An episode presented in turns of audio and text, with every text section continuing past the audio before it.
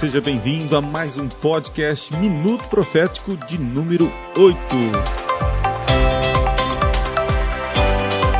Eu sou Adriano Cecílio, pastor, e você está aqui no podcast de teologia, de profecias, cultura e sociedade.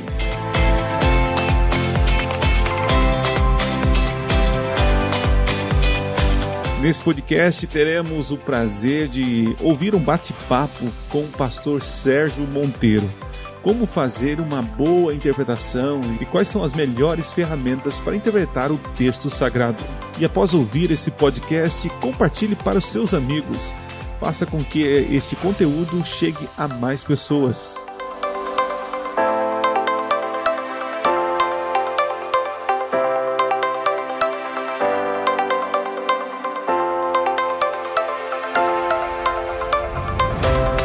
E se você não conhece o nosso canal Minuto Profético no YouTube, corre lá, confira os vários vídeos que temos sobre interpretação profética. Sem mais demora, vamos para esse episódio que está sensacional. Eu tenho certeza que você vai aprender muito ouvindo os conselhos do pastor Sérgio. Então, ouve aí.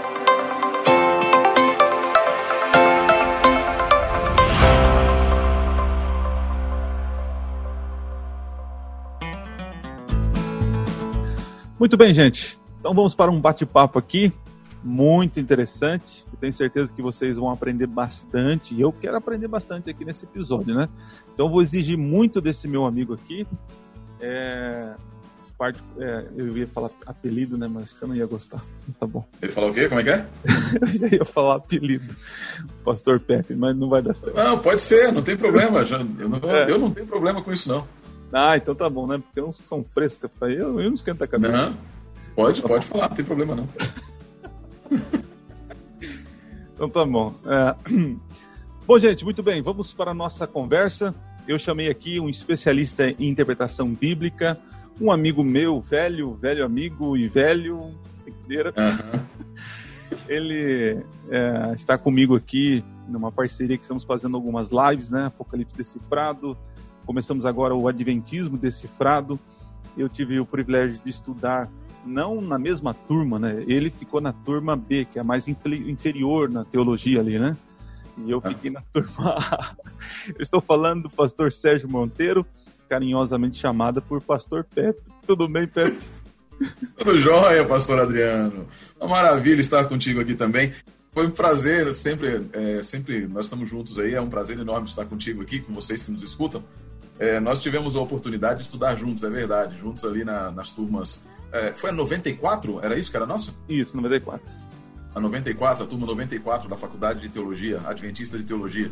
E aí, é, ele, ele sempre foi uma pessoa é, é, que teve. É, via-se no olhar dele a vontade de estar sentado ao nosso lado lá na, na turma B. Né? Mas, assim, Deus quis que ele estivesse em outra turma para que ele aprendesse pelo caminho da, da, da obediência, né, pelo caminho também, fosse aprendendo a chegar onde ele está hoje. Qualquer tirando a brincadeira, é um prazer enorme estar contigo, pastor Adriano, com vocês que nos escutam. É muito gostoso falar da interpretação da Bíblia e é um, um tema que eu, que eu gosto muito. Muito bem. Gente, é, eu tenho liberdade aqui para falar com ele, a gente brinca sempre, né? Vocês percebem aí nas nossas lives que temos feito mas eh, não nos respeitamos muito, né? Apesar dele vir da turma B, mas está tudo certo. Tá? Eu, eu, só tenho uma coisa que eu continuo achando que é um absurdo. É, é ele todas as lives ele me lembra que eu não sei fazer PowerPoint. é um eu sei fazer interpretação da Bíblia. É, é verdade.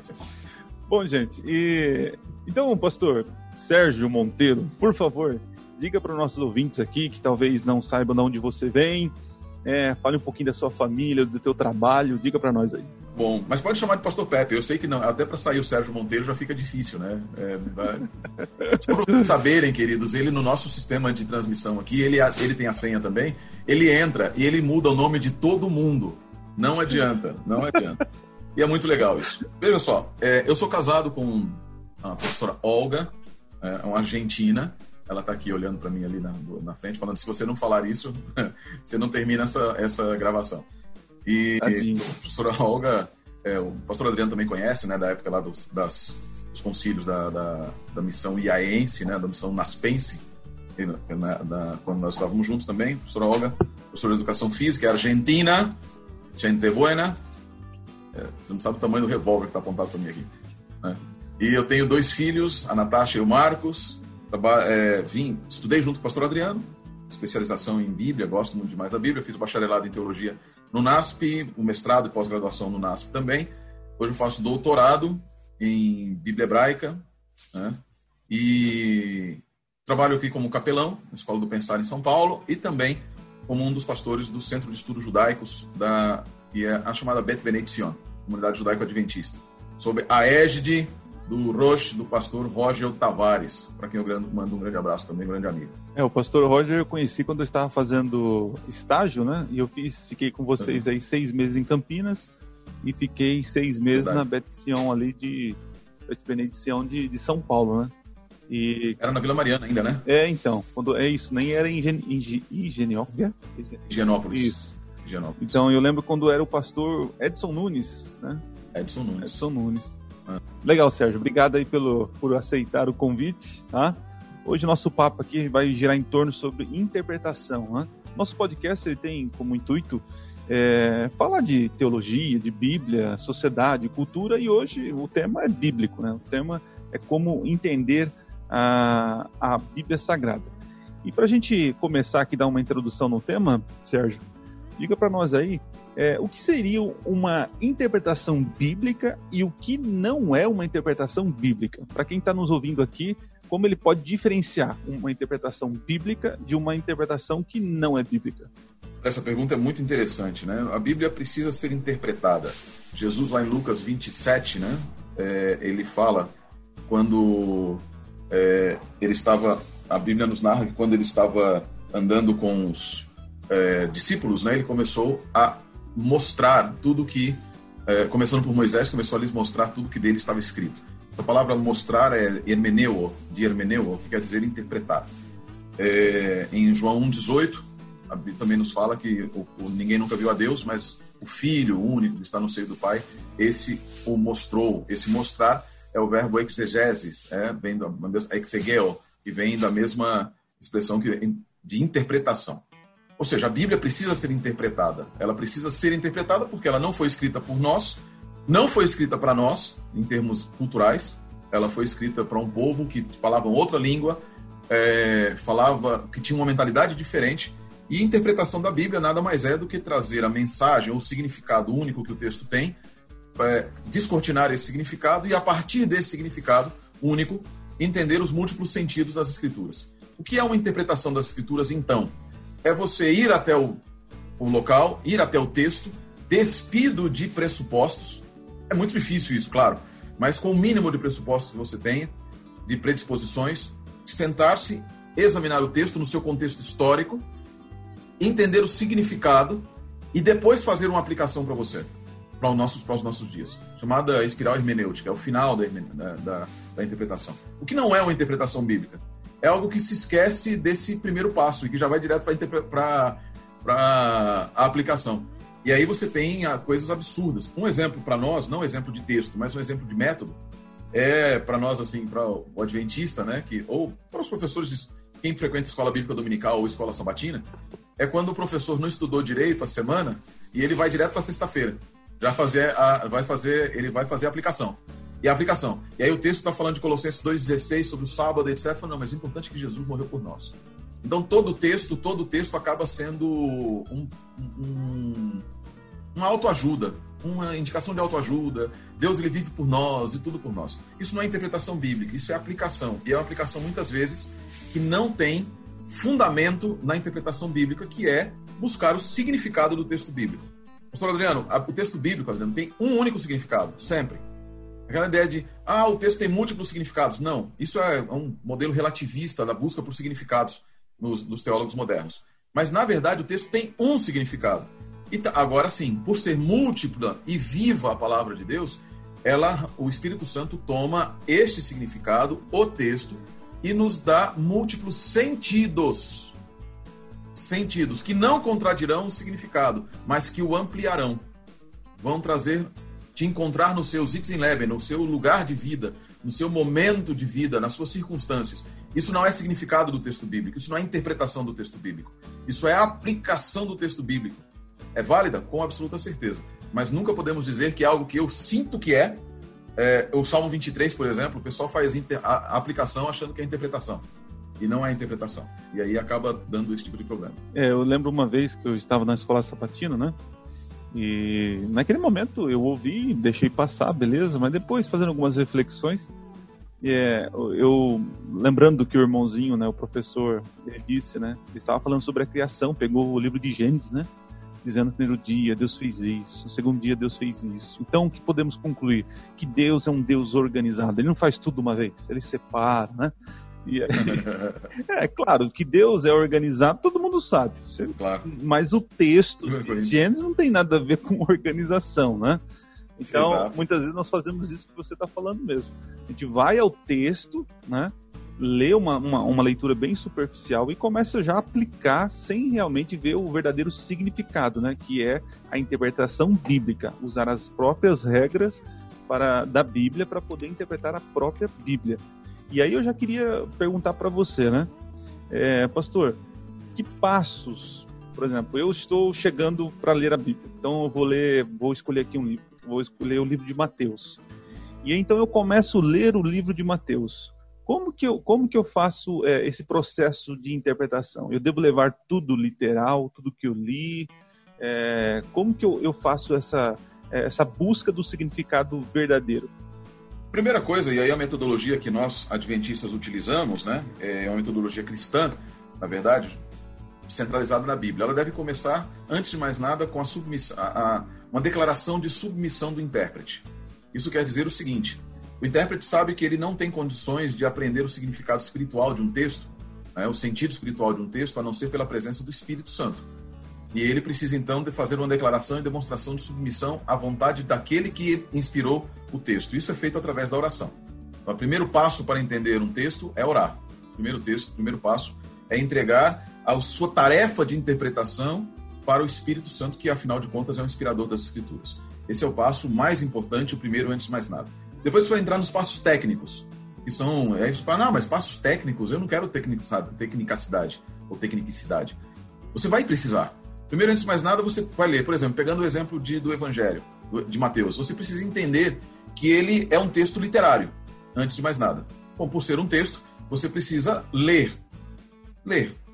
E você precisa saber que dentro das escrituras você tem várias diferentes formas de expressar a verdade divina. Isso são chamados gêneros literários. Então você precisa prestar atenção no gênero literário. Mateus escreve de uma maneira, o gênero literário, antes de entrar em Mateus, mas o gênero literário, o evangelho, ele é diferente do gênero literário epístola, que Paulo escreveu, que é diferente do gênero literário poético, dos Salmos, que é diferente do gênero literário profético, e assim por diante. E dentro do próprio texto existem, do, do gênero literário maior, evangelho, existem subgêneros literários também, que vão ser discursos diretos, narrativas do, de Jesus, narrativa da infância, e assim por diante. Essas narrativas polêmicas, Mateus 5, por exemplo, as pessoas não entendem muito bem o Sermão do Monte, algumas vezes, porque não entendem a natureza polêmica de uma narrativa rabínica, que é o modelo como Jesus utilizou ali. Então você tem que prestar atenção no como o texto foi estruturado. Né? Daí você precisa prestar atenção em quem é o autor. Porque o autor é extremamente importante, porque porque se ele tiver algum outro escrito no texto, você no, na Bíblia, você pode comparar com sua maneira de escrever, prestando atenção no seguinte: nem todo autor e, e também o gênero literário, é, na verdade, o gênero literário vai determinar também a maneira como o autor vai escrever. Por isso, você não pode achar que a, esse autor ele sempre vai escrever dessa maneira. Por exemplo, Paulo. Paulo ele escreve as suas epístolas e elas são diferentes entre elas. Por quê? Tempo. Ele escreveu a primeira delas ali volta do ano, 60, do ano 37, se não me engano, do ano 37, e a última ele escreve pouco tempo antes de morrer, lá no ano 67. Né? Então, o amadurecimento espiritual vai lhe dando maior compreensão a respeito até das verdades que extrai de outros textos maior comunhão com Deus, maior é, vivência literária, porque ele vai escrevendo, escrevendo, escrevendo. Em algum momento da vida ele precisa usar um amanuense, um assistente literário, isso altera também a maneira como você escreve, como você percebe o texto. Então tudo isso você precisa prestar atenção. Fica complicado, né? Fica. A tarefa de interpretação correta da Bíblia não é uma tarefa simples. Não é uma tarefa simples. E aí você tendo todo esse arcabouço literário, você entendeu ali, não precisa ter detalhes, etc., mas entendeu que são diferentes. Você precisa sair um pouco do texto e entender o tempo, a data em que ele foi escrito, contexto histórico em que ele foi escrito, ver quanto isso influencia, em termos filosóficos, da filosofia de vida daquele tempo. E aí você, primeiro, você vai fazer uma tradução própria, se possível, se não, você vai comparar várias traduções. Queridos, por favor, pastor Adriano, é impressionante, né? Muitas vezes nós percebemos que as pessoas fazem teologia baseada em uma única tradução da Bíblia. Você não é obrigado a saber hebraico, grego, seria ótimo. Mas se você não souber, compare múltiplas traduções, várias traduções, para ter uma apreensão maior do texto. Tá? É, e aí tome cuidado com qual tradução você vai usar. E aqui é uma palavra de alerta. É, não utilize traduções que são livres para entender o significado do texto. Traduções livres não te dão o significado, dão a interpretação do autor, do tradutor, daquela pessoa que está fazendo a paráfrase. Então, por exemplo, Bíblia a mensagem. Ela não tem o significado do texto, ela tem uma meditação sobre o texto. Você precisa pegar Bíblias mais literais para poder entender a tradução. Bíblias mais livres um pouco, as chamadas Bíblias de tradução dinâmica, né, de pensamento, para compreender o, a intenção do autor, as intenções. E aí as outras para poder aplicar. Aí você pode fazer aplicação para sua vida pessoal, mas nunca para púlpito. Cuidado com isso. Tome muito cuidado com isso. Como último passo da tarefa exegética para interpretar é essa exegese, você entendeu o texto, entendeu o contexto histórico, contexto literário, contexto histórico. Você agora vai é, prestar atenção no texto. E aí, uma chave para isso: você fez a tradução ou comparou. Leia mu muitas vezes. Lembra que o doutor Siqueira sempre falava para gente, né? Falava da leitura atentiva. Leitura atentiva. Você lê uma vez, lê outra vez, lê outra vez, lê de novo, até a hora que o texto se torna, nas palavras da leitura atentiva, o seu amigo ele se torna seu amigo. É uma expressão que é utilizada aqui num livro chamado Bíblia, Literatura e Linguagem, do Júlio Zabatiero. É, ele fala isso. É necessário ler. Ler o texto várias vezes, entendeu como as partes se integram dentro do texto, aí você está pronto para tirar conclusões do texto. Ore de novo. Volta lá para a oração inicial, ore de novo. Tire as conclusões do significado. O texto significava isso. Para quem? Para as pessoas que primeiro entenderam o texto, primeiro receberam o texto. Agora, o que, que ele, para que é que ele, como ele me atinge, como ele chega até mim e como ele chega para a igreja. E aí você está no final da interpretação, que é a parte da aplicação, tá bom? Então essas são as ferramentas assim de grosso modo, são as ferramentas que a gente pode utilizar. É o método, melhor dito, passo a passo, não ferramenta, passo a passo para interpretar as escrituras. Então, é, só para deixar claro para os nossos ouvintes aqui, né, alguns devem estar pensando, né? Ah, mas interpretar a Bíblia é algo difícil a gente tem que entender que o, o, livro sagrado que nós temos hoje é um livro antigo, né? Os livros contemporâneos que você compra em qualquer livraria aí, uh, escritos hoje por, por autores vivos, é, é, fácil a leitura, porque você está inserido nesse contexto né, do século XXI. Ah, a Bíblia não. A Bíblia, como outros livros de histórias antigos, nós temos que fazer esse, esse trabalhinho, né, de ir lá ao tempo do autor, do escritor, é, ver o, o, contexto, cultura, uh, para poder ter uma, uma, interpretação, um significado mais, mais, uh, mais perto e verdadeiro né, daquilo que, que foi a intenção do escritor. Né? Quando falamos de interpretação da Bíblia, nós não estamos dizendo aqui que você, para poder ser salvo, precisa saber fazer esse monte de, de coisas que a gente está falando, não. É, salvação, é, ela tem a ver com uma coisa: comunhão com Deus. Tem a ver com reconhecer nas Escrituras a mensagem de que nós somos, nós somos pecadores e precisamos do Salvador. É, eu costumo usar, Adriano, uma ilustração, eu gosto muito dessa ilustração, que é a seguinte: imagine que você vai à praia. Você vai até a praia e quando você chega na praia, você tem o mar ali. Só que você tem o mar que é o mesmo que está lá nas Fossas da Mariana 7 mil quilômetros de profundidade. Só que você está na praia, na beira da praia. E você, na beira da praia, você tem a, você vai ali e na beira da praia, o que você vai usar? A sua intenção é apenas, então, somente entrar na água, se refrescar, brincar com os filhos, brincar com a família, etc. Você precisa de equipamentos especiais para isso? Não. Você vai com short de banho, com um maiô, vai com uma roupa de banho, isso é suficiente. Mas o mesmo mar, como tem diferentes profundidades, ela, ele vai chegando num determinado lugar em que a, água, a roupa de banho não serve mais.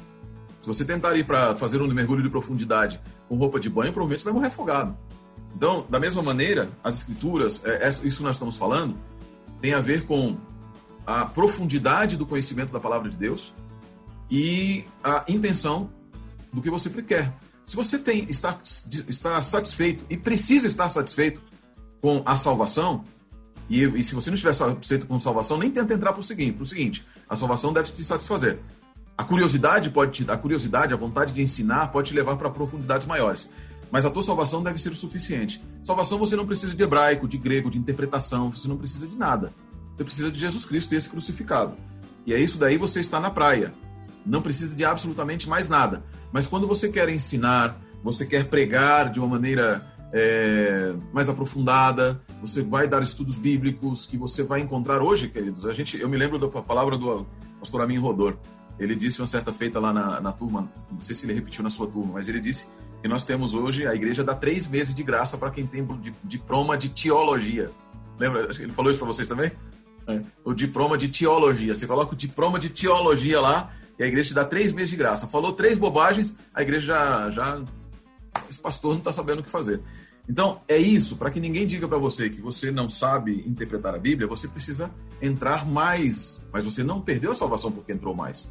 E se você também não perde a salvação se você não quiser entrar mais. Não. Mas quando você entra, você precisa, para fazer o mergulho de profundidade, precisa de escafandro, precisa de balão de, de tanque de oxigênio, de preparação e todas essas coisas. É o que nós estamos falando para você aqui. Salvação é, é, a praia, mas é o mesmo mar. A salvação é o mar, o conhecimento de Deus é o mar inteiro, é o mar inteiro. Ah, agora eu entendi. Agora eu saquei! Agora todas as peças se encaixaram! Eu estava cego, mas agora eu estou enxergando! Agora tudo vai mudar! Não, isso é uma verdade, né? É, a gente tem que buscar o conhecimento tal, mas é, o que nós estamos falando aqui é que para salvação eu aceito a Jesus como meu Salvador e vivo conforme Ele quer que eu viva, né? Agora, se você quer ter um conhecimento mais aprofundado de quem é Jesus e o plano dele de redenção, de salvação, e aí então você ouve esse podcast e utiliza as ferramentas aí, as dicas e tanto outros uh, podcasts e vídeos aí ensinando sobre interpretação. Agora, uh, Sérgio, veja, por exemplo, se você for fazer um bolo, né, você vai usar algumas ferramentas que você tem em casa. Mas um profissional, um boleiro mesmo, ele tem equipamento eletrônico, lá, elétrico, enfim, ele tem as ferramentas dele de ponta para poder fazer o bolo. E talvez nós estamos falando com alguns ouvintes aqui que não têm essas ferramentas de ponta. Quais são as ferramentas de ponta que você poderia indicar para os nossos ouvintes aqui para poder ter uma leitura mais facilitada é, das escrituras sagradas? Olha, isso é, um, é uma excelente pergunta, viu? Porque, infelizmente, eu já vou falar do negativo primeiro. Aqui no Brasil, nós temos poucas ferramentas de ponta disponíveis efetivamente.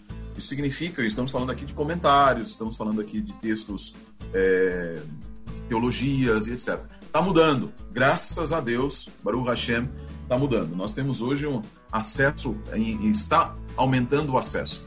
As grandes ferramentas de teologia geralmente ficavam restritas à língua alemã. Olha que impressionante, né? Era o alemão primeiro, e depois o inglês. Era o alemão, francês e inglês. Era essa tríade. E aí você tinha ferramentas fantásticas, é, como comentários bíblicos. Esse em azul aqui, ó. Ah, não, vocês não estão vendo. É vocês não estão vendo porque estão vendo podcast, né? Mas existe um. É, não adianta, não. Eu, às vezes eu lembro esqueço. Tá vendo, gente? Porque ele é da turma B? Vocês estão entendendo porque ele é da turma é, porque, B? É, porque Por eu, eu, me, eu, eu sou da turma B porque eu me integro e me entrego. Diferente da turma A que fica distante. Né? Não tem jeito. É, eu tenho uma coleção de comentários que ela tem em inglês, mas não existe em português. A minha está em alemão, que é o Theological Dictionary, o dicionário teológico. As palavras dentro da Bíblia, elas podem ter significados diferentes, né? E esses significados é, precisam ser... É, você precisa mergulhar no significado do texto bíblico, não só no texto, mas você, no texto que você está estudando, mas em toda a Bíblia. E para que, que precisa ser um dicionário, uma concordância, um dicionário? Porque ele vai, vai te ajudar a conseguir entender como cada autor e cada texto bíblico, cada período, utilizou aquela palavra. Isso é bom, mas cuidado, porque não é tudo. Não adianta você ficar fazendo teologia de palavras. Teologia de palavras não serve muita coisa, não. Né? E aí eu tenho alguns dicionários, dicionário de teologia. Em, em, em, português existe um muito bom, que é o dicionário. O, se chama Dicionário Teológico. Dicionário Internacional de Teologia do Antigo Testamento e do Novo Testamento. Então, tem o do Antigo e do Novo são excelentes. Essas são ferramentas importantes que você precisa ter. Então você precisa ter concordância. Tra... Vamos voltar um pouquinho. Você precisa ter é, Bíblias, não uma só. Você precisa ter várias Bíblias. E aí deixa eu falar pra, aqui sobre Bíblias, traduções, algumas que você precisa ter. Se você quiser uma Bíblia que seja muito próxima do original, busque a Bíblia de Jerusalém. E por incrível que pareça, Adriano, as pessoas às vezes falam, ah, como é que se fala uma coisa dessa, Bíblia católica?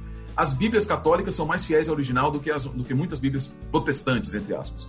A tradução ecumênica é muito boa. É... A João Ferreira de Almeida é muito boa. Toda a Bíblia é boa, toda a Bíblia é boa, mas algumas delas são mais próximas do original. É... Pode falar. Não, é, é, a respeito disso, já, já que você está falando de Bíblia, hoje no mercado existem várias Bíblias de estudos, né? E Exato. eu queria que você indicasse algumas aí. Você falou de traduções, né? Jerusalém, a João Ferreira de Almeida tal. Mas de estudo, que também já é um grande passo para o nosso leitor. Claro. Aqui. A primeira delas é a Bíblia Andrews. Ela, para você que, que é, compartilha da fé adventista, você precisa ter a Bíblia Andrews. Ela tem comentários curtos são comentários curtos, direto ao ponto, que te ajudam, notas, na verdade, não eu não chamaria de comentários, são notas, como a Bíblia de Jerusalém, que também possui notas, com uma visão católica, histórico-crítica, mas a Bíblia, a Bíblia Andrews, ela te dá uma visão do texto baseada no modelo de que entende a Bíblia como palavra de Deus. Além dela, você tem Charles Hyde, é fantástico, eu gosto muito de Charles Hyde, é muito boa mesmo, ela é uma Bíblia, é a NVI, mas ela é comentada por Charles Hyde, é um comentário antigo.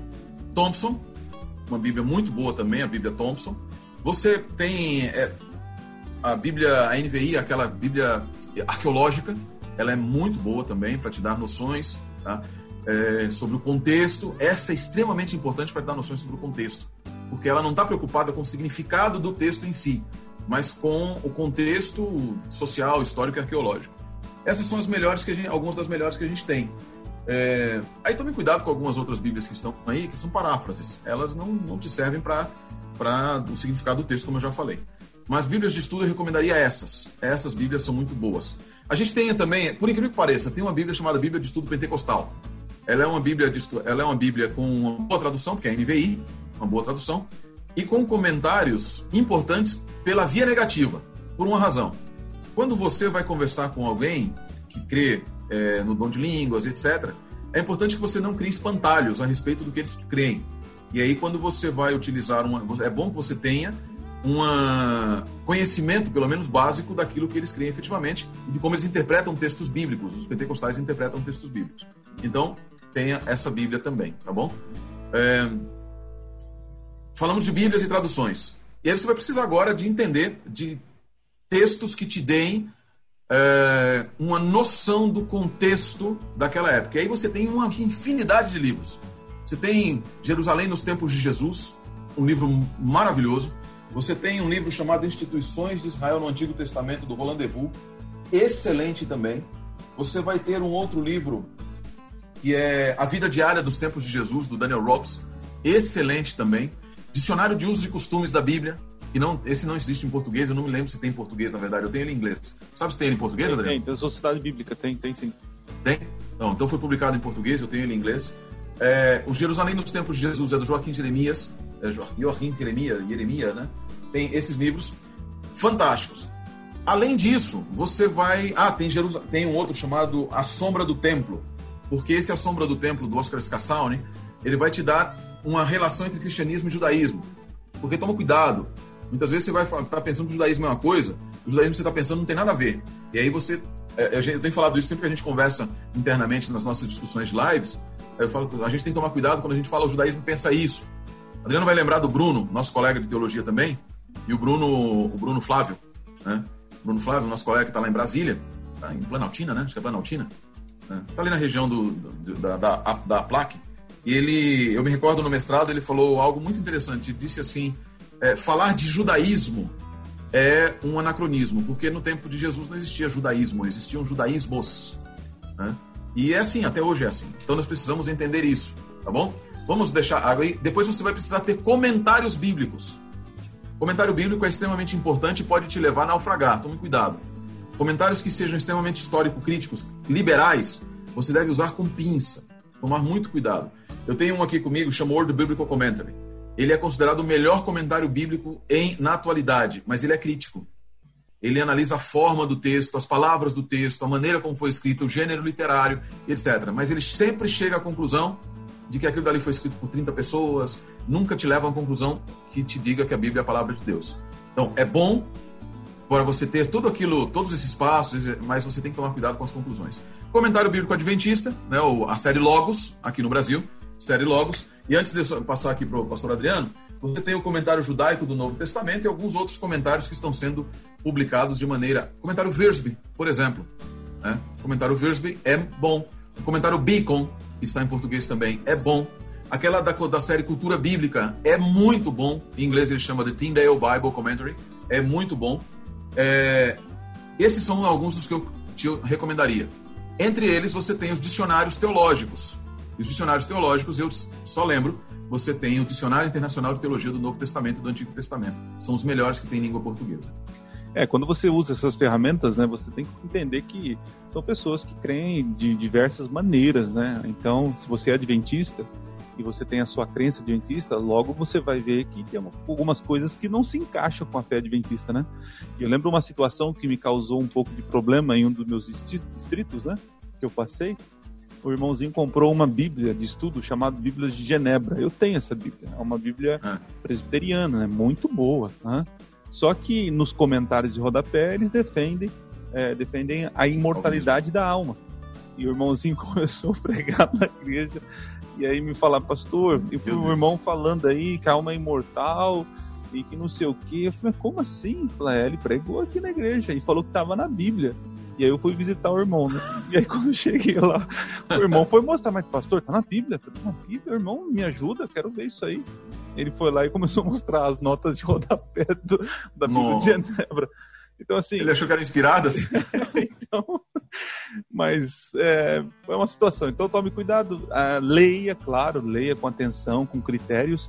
E eu tenho certeza aí que você vai ampliar o seu, o seu conhecimento, né? Vai reforçar aquilo que você crê e também vai confrontar com aquilo que você crê. Isso é claro. é muito bom, tá? Lembre-se, nota de pé de página não é inspirada, hein? Cuidado, pessoal. É, isso é verdade. Notas são notas de estudo, não notas inspiradas por Deus. E nem os subtítulos, né? Tem pessoas também. Nem os subtítulos. Ah, isso é um ponto importante. Nem os subtítulos, nem a divisão de capítulos e versículos.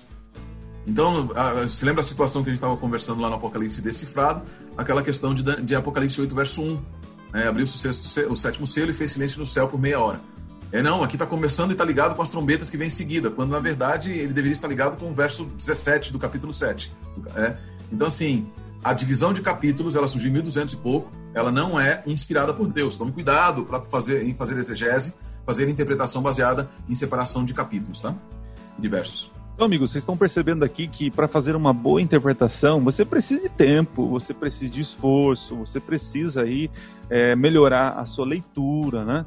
E eu percebo que muitas pessoas que tentam aí estudar a Bíblia, é, eles é, na verdade, tiveram alguns problemas na escola mesmo, né? Alguns são até analfabetas funcionais. Então, existe uma dificuldade para interpretar textos simples, né? Que as pessoas, talvez, quando leem a Bíblia, acham que a Bíblia é complicada. Não é, que faltou né, uma oportunidade, talvez, para você, para você melhorar seus estudos acadêmicos, para fazer uma leitura melhor, né? Então, veja, a Deus não vai jogar coisas na tua cabeça. Você fala, Senhor, me dê a revelação e ele vai plim, plim, plim e você vai ficar sabendo das coisas. Não é bem assim, né? Deus, ele, ele, ele, ele se revela, mas ele tem critérios e, e, tem coisas que têm que ser feitas pelo estudante, né? Nada vem assim, mão beijada. Ah, agora eu entendi! Agora eu saquei! Agora todas as peças se encaixaram! Eu estava cego, mas agora eu estou enxergando! Agora tudo vai mudar!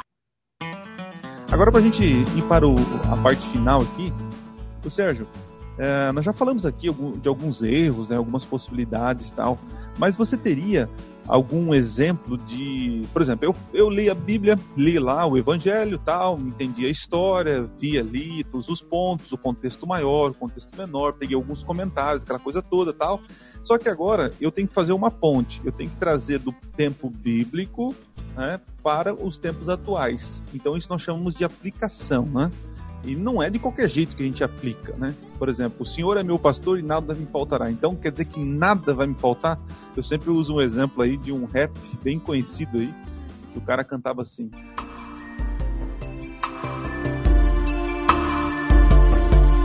Senhor é meu pastor e nada me faltará. Dê minha droga, meu Deus, para que hoje eu possa usar. Não deixe que falte curtir minha cabeça uma viagem. Que é isso? Que é isso? Misericórdia! Na cabeça dele, ele fez uma interpretação e uma aplicação. é, e aí? Ele, na, porque o nada ali, Sérgio, é nada. Na cabeça dele até a droga dele, né? Então é uma, um, uma interpretação errada e uma aplicação totalmente errada. Então nos ajude a entender como posso fazer uma aplicação mais sadia, mais bíblica.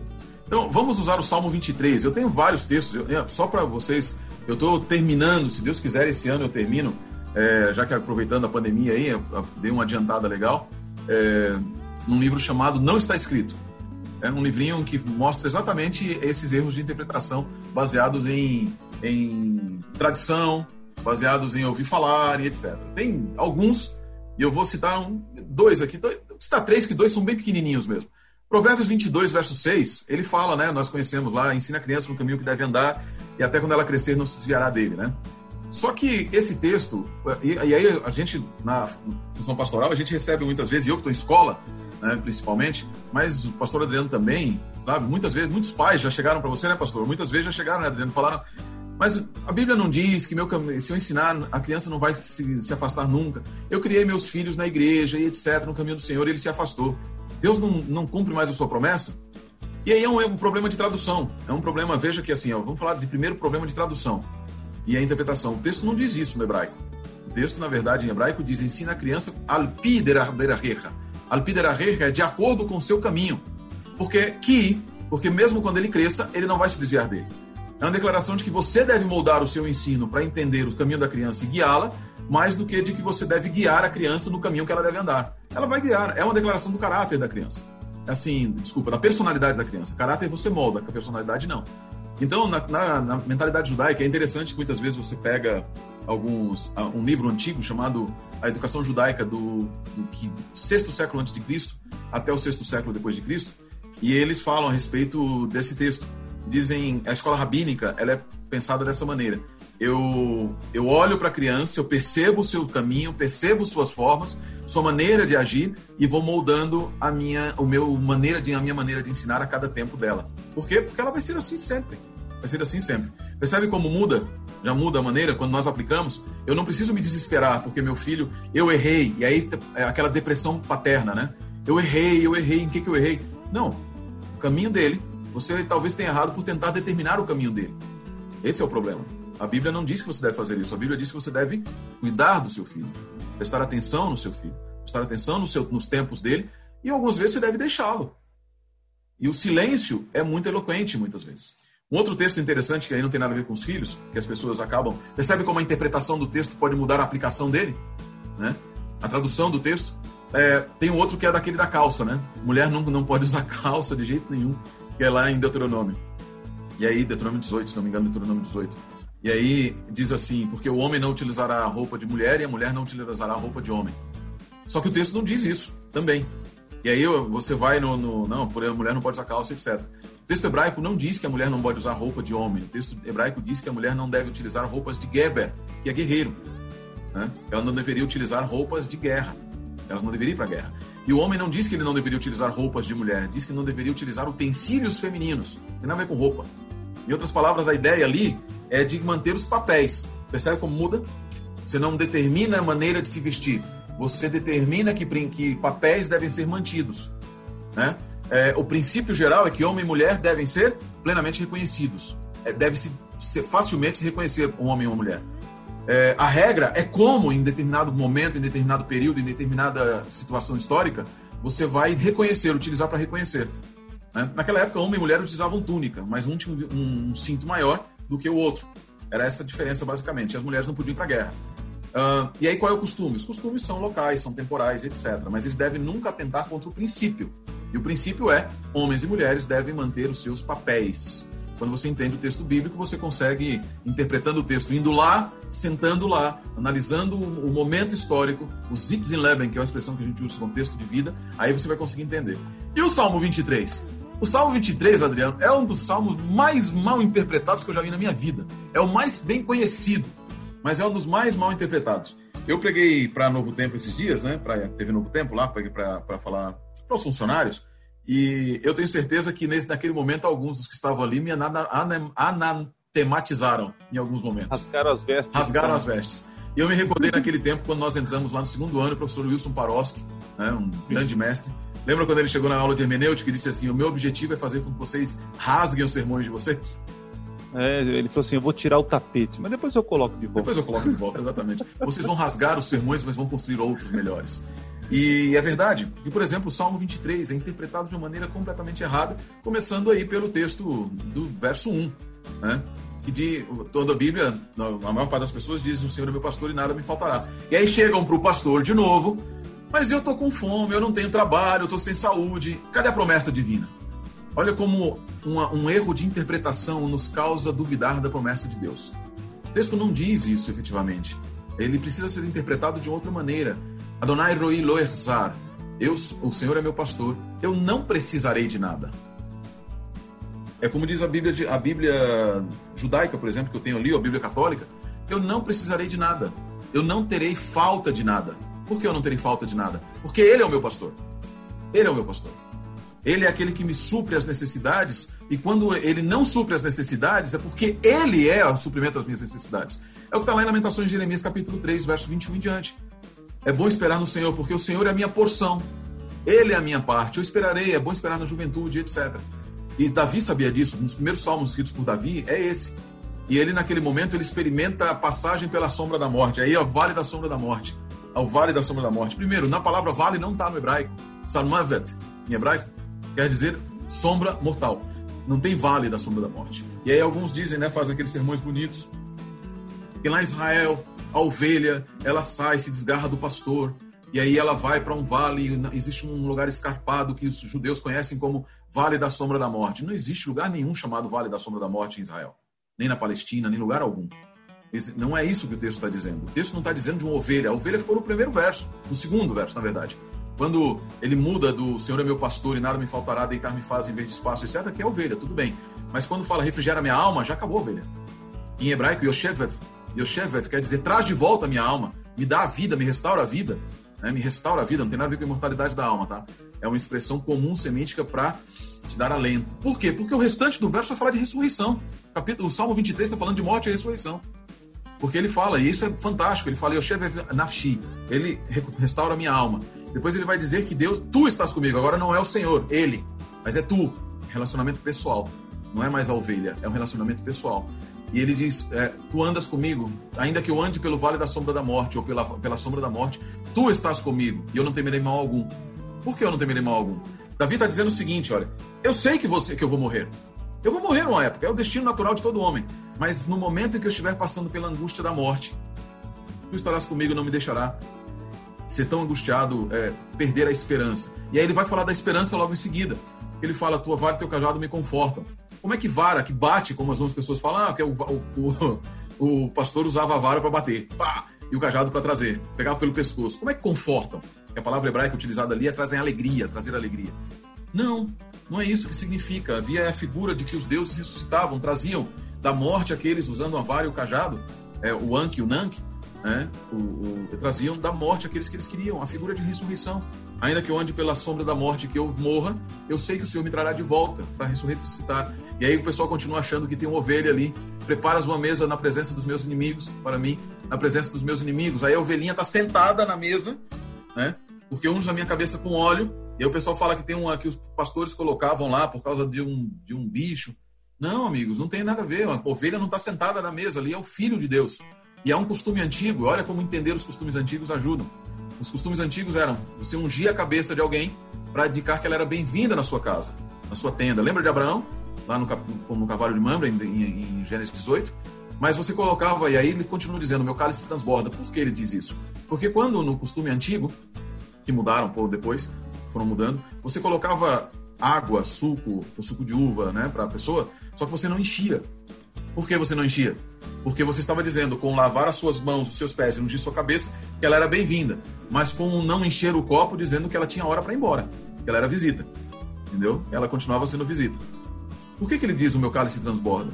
Porque aquele que passou pela sombra da morte, aquele que tem Deus como seu pastor, aquele que Deus trouxe a vida de volta, ele é convidado para sentar na mesa do banquete celestial, diante dos inimigos. Aí a gente vai para 1 Coríntios 15, né, que fala a respeito do nosso grande inimigo, que é a morte. Esse inimigo é a morte desde sempre, porque ela que nos tirou a possibilidade de estar sempre com nossos amigos, com Deus. E ele declara que você é bem-vindo e que você não precisa ir embora, porque o seu cálice transborda. Onde? O próximo verso diz, verso 6. Habitarei para sempre na casa do Eterno, pois bondade e misericórdia me seguirão por todos os dias da minha vida e habitarei para sempre na casa do Eterno. A figura do Salmo 23, ela se torna mais ampla quando a gente interpreta e quando a gente traz isso para a nossa vida. Não é Deus sendo nosso empregado provendo tudo é, nós, é, é o fato de nós, que nós vivemos com Deus sendo absolutamente tudo para nós, inclusive aquele que nos traz de volta, quando se tenhamos que descansar neste mundo. Percebe como uma interpretação correta do texto nos dá uma visão diferente e tira ranços do texto bíblico e tira argumentos dos ateus. Porque o ateu chega para você e diz assim: Deus não falou que ia te dar tudo? Cadê seu carrão? Cadê seu Porsche? Ah, agora eu entendi! Agora eu saquei! Agora todas as peças se encaixaram! Eu estava cego, mas agora eu estou enxergando! Agora tudo vai mudar! É, o problema de muitos, né? É, eu digo assim, porque nós passamos tanta necessidade, nós temos tanta aflição, sofrimento, e a gente vai atrás de uma, de uma solução, de um conforto, né? E a gente se depara com a Bíblia tentando Uh, e trata ela como se fosse uma caixinha de promessas. Né? Ninguém tem em casa a caixinha da maldição, só tem a caixinha da promessa, né? É verdade, é verdade. E a gente chega na, na Bíblia com esse viés de que Deus tem que satisfazer, confortar. Então a gente pega esses textos isolados, sem compreender, fazer uma interpretação e acaba tirando é, significados errôneos e aplicações que não tem nada a ver. E muitas vezes a gente coloca Deus em situações que ele mesmo não se colocou, né? mas por falta Exato. de um, um, processo de interpretação, de ter um método né, de interpretação, a gente acaba errando o significado e errando também na aplicação. Sérgio, eu, eu, eu já vou convidar você para um próximo episódio. Para quem não sabe, gente, Vamos já junto. faz acho que uns dois, três semanas ou mais que a gente tem marcado e às vezes acontece alguma coisa, né? E verdade, hoje, graças a é Deus, verdade. deu certo a gente fazer a nossa gravação aqui. Mas eu quero convidar, já deixar aqui é, um convite para o Sérgio para a gente falar de outros temas aí. E se você que está tá nos ouvindo aqui é, quer sugerir algum tema, alguma coisa, coloca aí nos comentários aí nos ajuda a ter um direcionamento no nosso podcast, tá bom? Sérgio, suas palavras finais aí, uh, que, que, de tudo que você falou, qual a orientação, né? Que orientação você daria para um leitor simples que ouviu esse podcast, talvez é, ficou com muita informação, ok? Mas que sugestões simples de orientações você daria para um leitor que quer apenas pegar a Bíblia e entender o que ela está falando? Ore. Eu diria para você que você deve orar. Não a, a, a, a interpretação técnica da Bíblia ela é muito importante, mas ela não sobrepassa a interpretação espiritual. Então, se você não entender nada do que, do que é da tecnicalidade, do gênero literário, etc., entenda uma coisa: Jesus é o teu Salvador. A Bíblia ela tem de Gênesis a Apocalipse dizendo que Deus não desiste do ser humano. Eu gosto muito de uma frase que eu queria que você lembrasse disso, que é de Abraham Heschel, Joshua Abraham Heschel. Diz Deus, a Bíblia não conta, não é a história, não conta a história da busca do homem buscando por Deus, mas de Deus buscando pelo homem. Então, essa é a história bíblica. E por que que Deus é, está buscando o homem? E aí, qual, o que, que entra a interpretação nisso? É, Para interpretar corretamente, você precisa ter ah, coisas técnicas. É, é preciso, porque como o Adriano disse no início, é, a Bíblia não foi escrita em português, não foi escrita em inglês, não foi escrita no nosso tempo, não foi escrita com a nossa maneira de pensar. Mas Deus é o tradutor da Bíblia, o verdadeiro, ele é o inspirador da Bíblia e o tradutor para você na sua, no seu momento de vida. É, sua salvação não depende de você interpretar corretamente a Bíblia no sentido de se você não entrar, por exemplo, como o irmãozinho que começou a achar que poderia que a imortalidade da alma era imortal por causa do comentário. Leia a Bíblia. Para interpretar a Bíblia você precisa ler. E se você não ler a Bíblia, não adianta você querer interpretar pelas notas de, de, roda, de rodapé. Todos os livros que nós podemos ter não servem de nada se você não tiver a Bíblia como base. Quando você for interpretar a Bíblia, nunca comece por um comentário bíblico. Muita gente pega a Bíblia, Adriano, pega a Bíblia e lê, né? E ele lê aquele texto e ele já vai direto para o comentário. E ele vai lá no comentário e ele acha que aquele é o significado e acabou. Não. O comentário é um auxiliar para a compreensão da Bíblia. Só a Escritura. Só a Escritura não é nuda Escritura. Só a Escritura significa que a Escritura é suficiente para a tua salvação, para te dar a mensagem de salvação. Ela não extingue a necessidade de entender história, contextos e etc. Isso é outra coisa. Mas você precisa ler. Primeiro, antes de mais nada, ler. Tenha várias traduções e leia. E saiba o seguinte: no momento em que você não conseguir entender alguma coisa, é só você orar.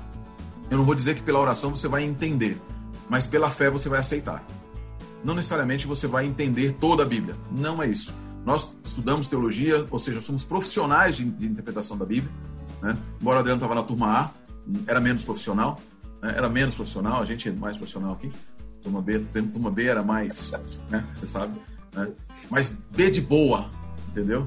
A de atrasados. Então essa era. Né? ah, a teologia falsa aí, ó. é, palavras. Então, assim, mesmo como profissionais, nós não entendemos tudo. É ou não é verdade, Adriano? Nós tem vezes que. Nós, queridos, quando a gente está preparando o Adventismo decifrado ou Apocalipse, nós ficávamos até de madrugada conversando. Por quê? Porque em algum momento nós precisávamos também, nós tínhamos discordâncias e, dúvidas em relação a um determinado texto ou outro texto. Ontem nós estávamos falando no nosso grupo a respeito de das 70 semanas. Né? Estamos comentando sobre 70 semanas. Por quê? Porque você não pode, aí minha última palavra para você, nunca ache que você sabe tudo. Se você achou que você já sabe tudo, é porque você não entendeu nada da Bíblia. Tá bom? Então, assim, é, ore muito, leia a Bíblia, leia sempre. Não entendeu? Leia de novo. Não entendeu? Leia outra vez. Brigue com Deus, discuta com Deus pedindo compreensão a respeito daquilo que é importante para a tua salvação. E quando você achar que já entendeu, você falar, não entendi, aí é porque você não entendeu ainda. E aí você deve continuar lendo e orar para Deus para ele te tirar tudo e ler com, a, com os olhos dele. Muito bem. É, Sérgio, quero agradecer você aí por ter aceito o nosso convite. Foi muito bom aqui ouvir. Já passamos aqui já de uma hora de gravação. Eu estou pensando como que eu vou editar esse negócio aqui. Mas é, a, o nosso Bom. intuito aqui é fazer abrir a mente de, de, cada um, né? Não trazer todas as respostas. Né? A melhor resposta que você encontra é quando você está sozinho no teu escritório, no teu quarto, estudando com a Bíblia, orando, né? E Deus ali vai te orientando nas leituras, você vai compreendendo, e é uma jornada fantástica. Espero que nós, é, espero que tenhamos ajudado você nesta jornada, tá ok? Sérgio, um abraço, obrigado e até a próxima. Beleza, brother.